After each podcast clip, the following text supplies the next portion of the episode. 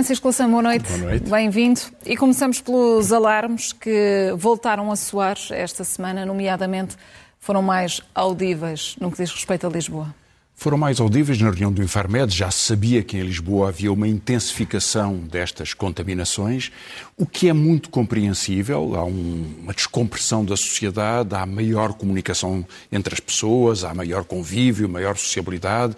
A presença nas ruas é praticamente normal, ainda há algumas pessoas em teletrabalho, mas também se deslocam. E, portanto, que houvesse este efeito era não só de esperar, como havia uma certeza sobre ele. Houve alguma polémica política sobre isso? Se deveria ou não haver mais vacinação em Lisboa? É, é, é claro que deve haver mais testagem, mais controle e mais vacinação em Odmira ou em Gaia, ou em Lisboa, ou onde quer que aconteça, que possa haver um, um, pequeno pico. De qualquer modo, as autoridades têm prosseguido um plano de vacinação bem sucedido. 5 milhões de pessoas já tiveram a primeira dose, ainda falta bastante para completar e para completar a segunda dose, mas isto já é um sucesso significativo. Agora, vamos viver com um aumento do número de casos não tem tido grande incidência nos hospitais, não tem aumentado o número de mortos, que é muito reduzido, pela razão evidente de que as populações mais vulneráveis, sobretudo com mais de 60, 70, 80 anos, eh, já estão em grande medida vacinadas. E por isso, ao ouvir hoje os, os, peritos sobre eh, as várias fases possíveis, compreendo que não se mude uma matriz que foi uma referência para a percepção pública, que tem aqueles dois indicadores, índice de transmissão e número de casos acumulados em 14 dias, mas acho que teria sentido dar uma informação um pouco mais completa no dia a dia. Uma das hipóteses, eh, que me parece evidente depois desta reunião do Infarmed, seria eh, mostrar o desdobramento deste, eh, deste mapa de risco, dando o mapa total sobre o país, assim como se indicam algumas regiões, mas mostrando, por exemplo, qual é uh, o índice de transmissão e o número de casos acumulados na população com mais de 50 ou 60 anos. E qual é o número de casos acumulados e o índice de transmissão na população com abaixo de 40 ou abaixo de 50. Porque é aí que se estão a concentrar o, o maior número de casos, é aí que o alerta deve incidir com mais, uh, mais densidade e poderíamos assim perceber eh, se eh, podemos estar mais tranquilos porque a cobertura de proteção das pessoas que poderiam ser mais vulneráveis vai ficando mais completa e dizer ao mesmo tempo às populações mais jovens, que naturalmente têm mais risco, aos exames das faculdades, à circulação de estudantes, às festas, os encontros, os bares estão abertos, os restaurantes estão abertos até às dez e meia da noite, não é muito, mas já permite este encontro nas esplanadas, em todo o lado, e portanto isso vai acontecer. E as pessoas saberem o que está a acontecer é uma boa proteção para perceberem que têm que manter alguns destes cuidados, incluindo eh, o uso de máscara. Vamos avançar para, para a semana política que foi muito intensa, nomeadamente muito intensa. a convenção uh, do Movimento Europa e Liberdade, uh, o chamado, ou já conhecido como Congresso das Direitas. Esta tentativa de uma convergência à direita é de alguma forma uma ameaça para a esquerda? Deixe-me só fazer duas pequeníssimas Sim. notas relacionadas com isto. Uma só para lamentar que Rui Pinto não seja ouvido no Parlamento a propósito da, na Comissão de Inquérito, hum. até porque ele tem transmitido uma informação importante para perceber a ligação do BES com o BES Angola, toda esta conexão. Acho, acho errada a decisão dos parlamentares. E só uma palavra de apreço por André Silva, que terminará na próxima semana o seu mandato, depois de alguns anos a dirigir, eh, na verdade a criar, a lançar o PAN. Teve um papel destacado, foi um, deputado eh, consistente, brilhante eh, e, tinha uma palavra também de, simpatia para com ele. O Congresso das Direitas criou uma enorme expectativa. Na verdade, era a primeira vez que Rui Rio lá estava, a segunda vez que André Ventura estava, que tinha prometido nunca estar presente, era uma vergonha, não sei o quê. Claro, foi, foi da segunda vez, foi da terceira, e eh, mostrou uma configuração política que eu não creio que seja uma ameaça à esquerda. Na verdade, creio que o grande beneficiário, e já lá vou, é António Costa, e acho que para os outros partidos de esquerda, para, enfim, é mais ou menos indiferente eh, o, o, significado imediato, porque ele não existe. Na verdade, repare, eh, eh, quem é que estava e quem é que não estava? Bom, estava muito pouca gente, muito pouca gente, surpreendente. Mas na verdade o mais importante é que não havia quase representação nenhuma dos interesses económicos. Empresários de relevo, eh, figuras relacionadas com o associativismo empresarial eh, não estavam presentes. Estavam uma série de eh, personagens do mundo político, dos quatro partidos, os dois partidos mais pequenos, o Iniciativa Liberal e o, e o CDS, e os dois partidos a seguir, o Chega e o, e o PSD, com a novidade de que Passos Coelho se fez representar numa coreografia muito engraçada, a passagem da quinta fila para a primeira, para passar a ser uh, tratado mais ou menos como uh, o, o, o arcebispo que era cumprimentado por toda a gente e referido por toda a gente. Do ponto de vista do conteúdo das propostas, houve intervenções analíticas. Nota-se que nos intelectuais orgânicos da direita há um deslizar muito rápido, surpreende-me que seja tão rápido, para posições muito extremadas. Eh, a Fátima Bonifácio a dizer que a democracia é inviável, na verdade. Portanto, há uma reaproximação ao, a, a, um salazarismo do qual alguns deles nem sequer provêm, mas a ideia de que a democracia não, não deve existir, que é um fracasso. A democracia que é, que é, que é um perigo para, para, para a organização da sociedade. Eh, e quanto à ação política propriamente do eh, na consistência das respostas ao governo, do debate de problemas estruturantes da sociedade, de grandes mudanças do ponto de vista político ou económico, isso eh, não há nenhuma memória que tenha resultado. Resultou só o jogo político. E no jogo, jogo político, político, é o jogo político entre o Chega a tentar pressionar o PSD, o PSD a tentar distanciar-se do Chega para tentar eh, para manter um diálogo com os setores mais, mais moderados da, da, da direita. O Chega precisa de radicalizar e torna, portanto, mais difícil um diálogo, embora o PSD eh, tenha mostrado que já está disposto a, a, a, usar essa aproximação, convergência e até, e até a possibilidade de coligação pós-eleitoral, sendo que tudo isto ainda é no domínio das impossibilidades, porque todos somados estão longíssimo do Partido Socialista, quanto mais do conjunto das forças de, de centro ou, ou, ou de esquerda. Um, e um, é, é, é, talvez significativo que, nesse contexto, Passos Coelho, que fez a sua prova de vida com grande exuberância, tenha querido, através da, da notícia do Expresso, enfim, da informação que deu ao Expresso, distanciar-se de qualquer percepção de que quer acelerar este ritmo não quer fazer e até dá o sinal de que, mesmo depois das eleições eh, autárquicas, que eu creio que não são boas para o PSD, não ganha Lisboa, obviamente não ganha o Porto, Coimbra já é mais discutível, mas, eh, de qualquer modo, nos, nas grandes batalhas políticas está ou de fora ou derrotado, ou pode vir a ser derrotado. E, portanto, eh, nessa percepção, que Passos Coelho pudesse antecipar o seu avanço, que é inevitável no futuro, não parece crível. E, portanto... e, a notícia hoje do Expresso vem na sequência de, de, Pedro Passos Coelho ter sido um dos grandes protagonistas, mesmo sem ter subido ao, ao sim, púlpito? Sim, bom, bom, Pedro Passos Coelho tinha agora que dar uma resposta à expectativa que criou. Hum. E ele quis eh, deitar eh, água fria na fogueira, dizer, não contem comigo para uma precipitação em outubro ou em janeiro do próximo ano, será em 2023 ou, ou nas vésperas de 2023 hum. que poderá vir a disputar, certamente que o que, que o quer fazer. Um, e, portanto, eu, eu creio que o resultado global disto não é de convergência, é de divergência, não é de propostas, é de vazio, não é sequer de, de, de criação de espaço político e, e, de entendimento, é uma espécie de. Uh, enfim, é, é, um mapa disperso, é um arquipélago de, de, forças políticas de direita, uh, em que a mais importante está bloqueada em 20 e poucos por cento. O Chegas tem vindo a perder, coisa que vamos ver como é que este Congresso, que tipo de resposta é que André Ventura tem dado, porque ele tem demonstrado muita, uma percepção muito aguda e muito uh, assustada dos, do seu recuo em relação aos picos eleitorais que já teve, não está nos 12%, teve nas presidenciais, nunca estaria, aliás, não está nos 10%, não está nos 9%, não está nos 8%, está abaixo, numa sondagem até, a do Expresso da SIC, foi ultrapassado pelo PCP. É, bom, mas veremos o, o, que pode acontecer. De qualquer modo, o seu ganhar de, de, corpo parece estar perturbado pela repetição à enésima vez da ideia extraordinária de que a castração é uma forma de resolver problemas penais em Portugal ou outras do mesmo, do mesmo tipo. Neste contexto, eu acho que é António Costa o vencedor desta, desta guerra porque fica mais forte do que um PSD que não lhe chega aos calcanhares.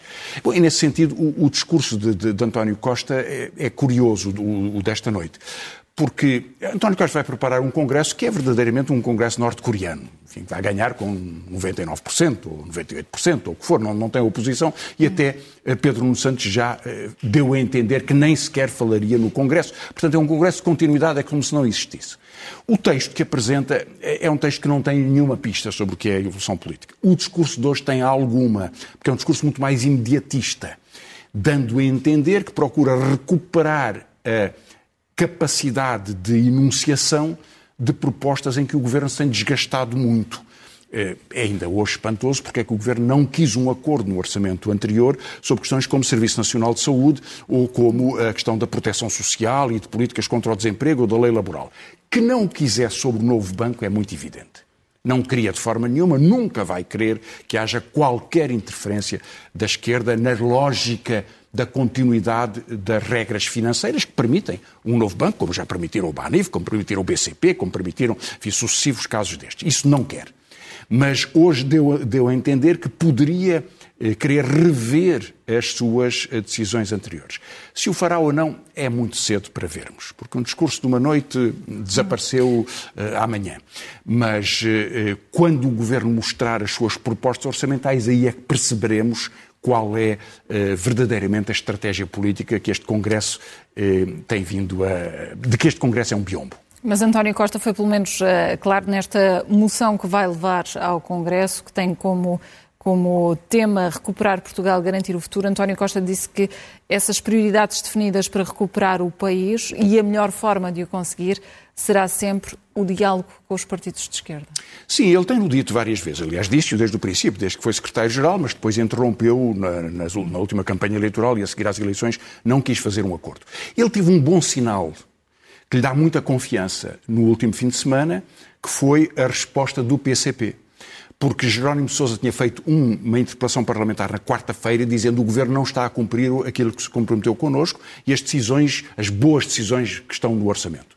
Que tenha sido uma interpelação formal ao Governo e tenha sido Jerónimo de Sousa a fazê-lo é de um enorme significado. O PCP quis fazer uma grande pressão sobre isso e eu compreendo porquê. Porque não pode chegar uh, no, no, percurso da execução orçamental e poder ser acusado de ter feito uma negociação pífia. E isso não, não pode ser, não merece isso. Uh, e, e, e, o país beneficia da aplicação de medidas que tenham tido preocupações e incidências sociais.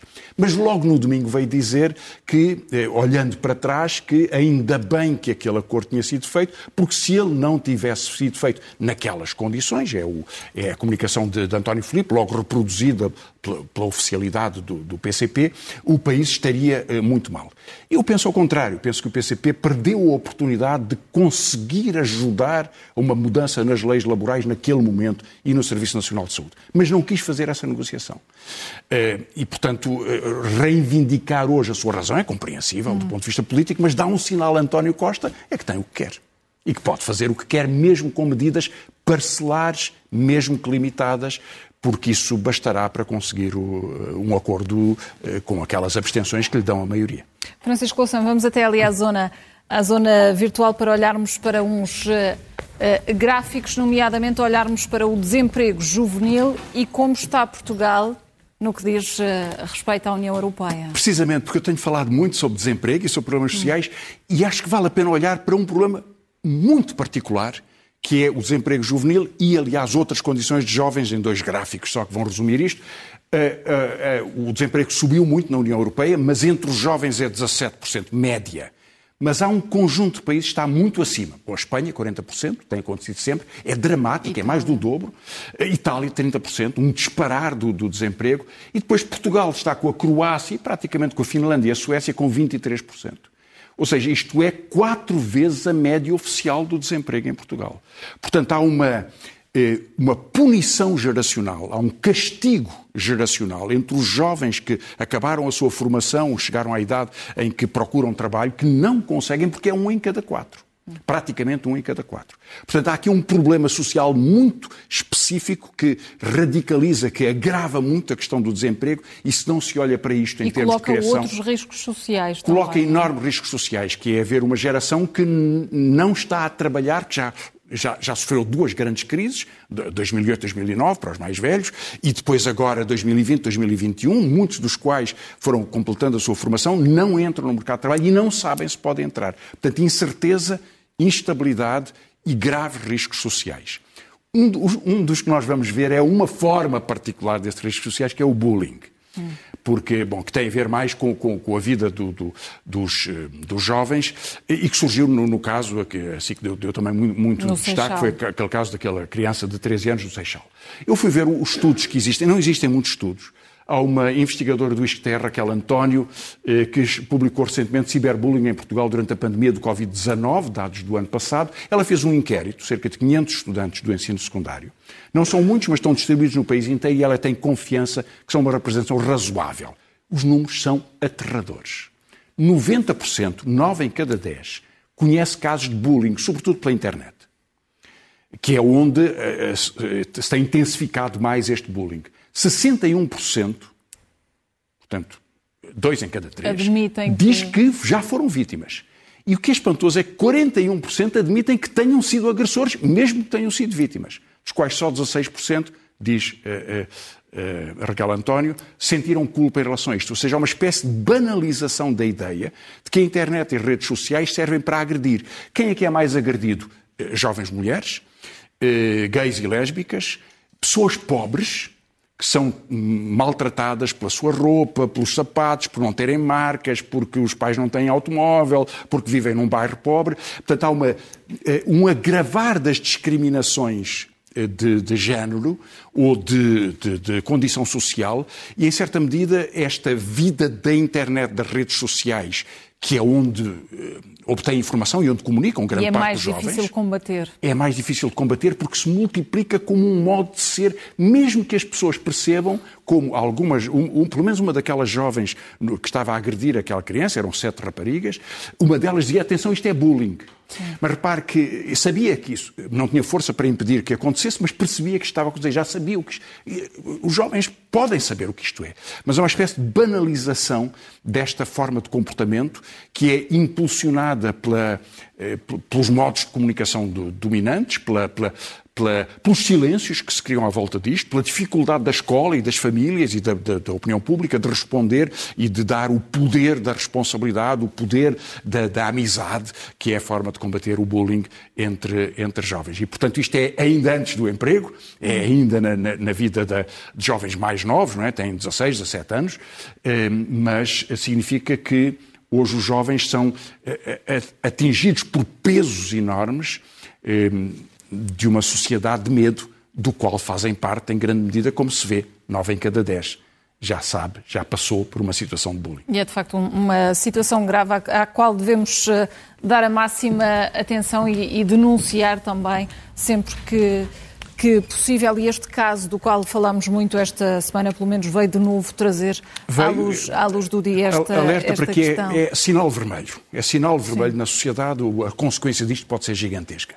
Francisco Lação, olhamos também para um caso que dominou esta semana, o desvio do avião, a detenção também de um jornalista anti-regime na Bielorrússia. Como é que considera este caso? Sabemos que ele é gravoso, mas quão gravoso é e a resposta que foi dada? Na verdade, ainda não sabemos onde vão as consequências. É um ato de pirataria internacional.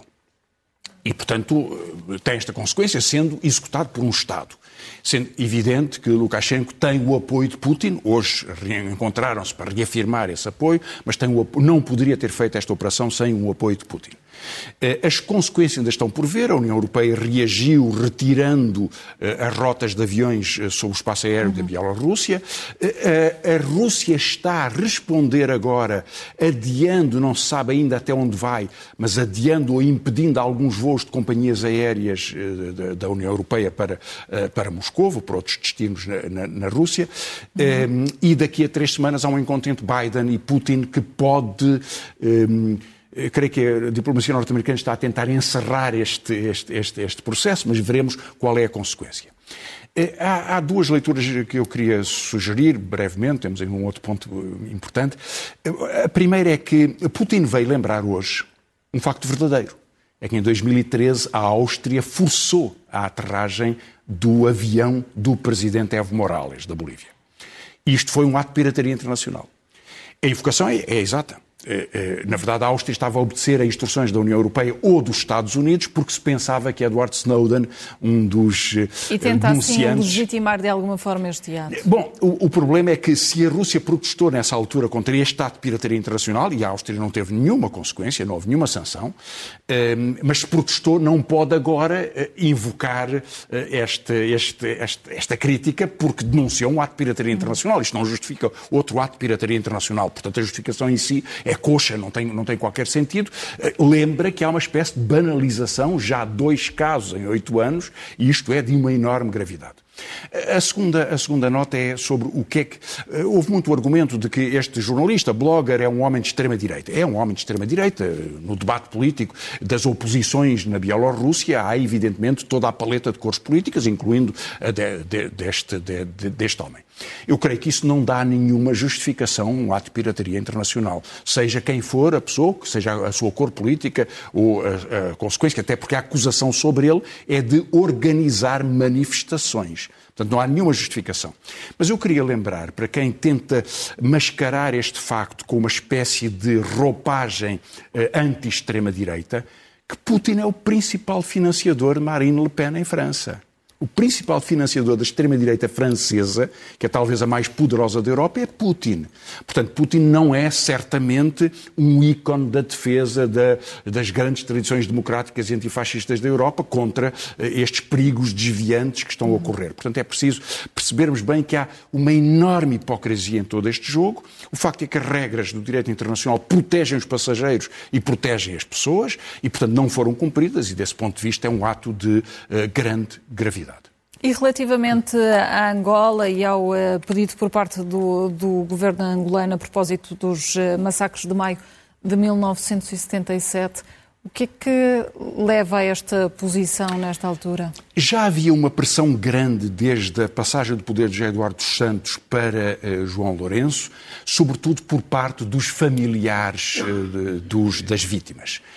Em, maio de 1977, há muitos detalhes que não são conhecidos, há alguns factos muito bem registados, depois há a interpretação de alguns que ainda é muito, muito discutível, mas uns dias antes tinha eh, chegado eh, ao momento culminante uma ruptura interna eh, dentro da cúpula do MPLA, da direção do MPLA. E uma das suas figuras militares mais destacadas, Nito Alves, e muitos outros dirigentes políticos do, do MPLA, eu conheci uma, Cita Valles, que tinha sido uma dirigente movimento estudantil do Partido Comunista Português, eh, que tinha eh, voltado à Angola e que tinha um papel muito expressivo nesta, nesta corrente médica.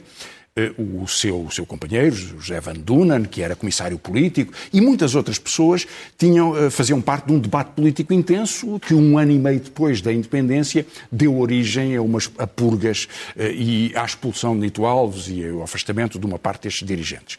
Poucos dias depois, escassos dias depois, aparece um, grupo de... Um, um, aparecem alguns comandantes das FAPLA assassinados. Nunca se soube, nem nunca houve afirmações muito claras sobre quem assassinou assassinou, com que pretexto, como, e portanto isto é um dos mistérios desta história. Em todo o caso, isso desencadeou um processo de, de, de repressão. Um, houve resposta, resposta do, do, do lado de, de, de Nito Alves, e durante algumas horas a decisão política e militar esteve muito insegura. Nito Alves tinha algumas relações com a União Soviética, que tinha visitado um tempo antes, ele era um, uma figura militar das mais destacadas do MPLA, do combate contra, contra o exército português e depois do período, do, do período da transição. E o que é certo é que as forças militares russas e, e, e cubanas, que tinham muita presença, foram decisivas para evitar a, a invasão sul-africana, a parte russa não se mexeu. Só quando as forças militares cubanas decidem apoiar Agostinho Neto é que uh, o, o, lado de Nito Alves é derrotado. Isso desencadeia uma repressão sanguinolenta. São Pensa-se que podem ter morrido 30 mil pessoas, muitos destes ativistas, políticos e militares, pelo país inteiro. Muitas outras pessoas foram assassinadas por simples vinganças de vizinhos, por, por boatos, e, e o que, que é que muda, no fundo, para que o governo angolano agora assinale pela bem, primeira vez esta, bem, esta tentativa isto, isto é uma gigantesca tragédia. E claro que há milhares de familiares destas vítimas que se foram juntando, que se foram manifestando, foram pedindo o direito de enterrar os seus familiares, de saber quem são os culpados por esta matança, em que circunstâncias, porque isto são execuções execuções sumárias, simplesmente. São pessoas que eram, que eram mortas à, à porta de casa, levadas para a prisão e eram assassinadas. E, portanto, eu creio que o João Lourenço percebeu que na mudança de, de, de perfil de, do longo regime que é herdado de Agostinho Neto e que eh, foi continuado por José Eduardo Santos, eh, na sua afirmação política própria ele devia fazer e fez um pedido de, de desculpas e de perdão, dando até a entender, de, declarando aliás que procuraria saber onde estão os restos mortais de alguns destes, destas figuras eh, proeminentes para poder eh, dar-lhes uma sepultura digna e para, os, para, a despedida dos seus familiares e para, para encerrar, digamos, esta, esta, esta, esta história. Veremos até onde é que vai depois, eh, digamos, a, a organização, a resposta eh, a este crime que, como ele constituiu. É claro que João Lourenço fez logo um ato contrário, que foi criar uma comissão para a homenagem ao, eh, aos 100 anos de Agostinho Neto, para recuperar um pouco a sua ligação com, com a outra ala histórica do, do MPLA. Mas isto tem um grande significado político, tem um grande significado democrático, é uma é, é, merecido, é um reconhecimento merecido do, do, da crueldade, do sacrifício de pessoas que, eh, que, foram, que foram abandonadas. A Cita Valles tornou-se um nome proibido em Portugal, sendo uma figura importantíssima na luta, na luta política do, dos estudantes portugueses. Ela estava a formar-se em medicina e, e, e, portanto, respeitada pelos, pelos, seus adversários políticos, pelas pessoas que a conheciam, pelos antifascistas, eh, e, e, naturalmente em Angola a tragédia foi gigantesca, portanto é um passo uh, importante neste contexto. Francisco Louçã, infelizmente já não temos tempo para os livros esta semana, mas ficam, ficam prometidos para a próxima semana. Vamos saber o que é que é o Momento Zen. Bem, um, mais um apanhado, não vai ter nenhuma surpresa, Patrícia, sobre um detalhe da comissão de inquérito do novo banco. Este foi menos visto, mas é uma história maravilhosa. Há um fundo, Ancorage, eh, que compra 13 mil imóveis e registra, o banco registra depois de enormes perdas, já tinha um valor de balanço muito mais baixo sobre, sobre estes valores, e depois perdeu 270 milhões de euros. E eu e a Patrícia, quem nos está a ouvir, pagámos uma pequenina parte do, no nosso esforço para proteger este tipo de operações. Como é que isto se faz? Bom, faz-se usando empresas registadas em offshore para comprar e para depois vender. É uma manigância extraordinária. No que nós vamos ouvir é João Barão, o gestor destas empresas, destas pequenas empresas que apareceram e desapareceram para fazer este negócio e para nos tirar algum dinheiro do bolso e vamos ver como é que ele explica como é que isto se vamos faz. Vamos então conhecer esse detalhe. Francisco Louçã, boa noite e boa bom, noite, fim, bom de fim de semana. No dia 4 de outubro de 2018, o novo banco já sabia que as suas sociedades serviriam para depois ser vendidas à Ancoragem. Só o senhor é que não sabia. Eu é que não sabia. Eu não sabia. Nem nunca tive contactos com o novo banco. Isso é contactos que o novo banco teve com a sociedade de advogados que estava a montar esse negócio. O que é facto é que estes imóveis uh, estavam avaliados nas contas do novo banco por 645 milhões de euros e acabaram a ser vendidos por 364 milhões, ou seja, registou-se por esta via uma perda de cerca de 270 milhões de euros, uh, em parte suportada pelo Fundo de Resolução. Sobre o negócio não sei nada. Normalmente eu confio também no, na Sociedade de Advogados. Chego lá, dou uma olhadela no contrato, uma, uma leitura ligeira, nem sequer fixo o nome de quem estou a vender. Certamente eles, hum. eles têm tudo em ordem e venho embora.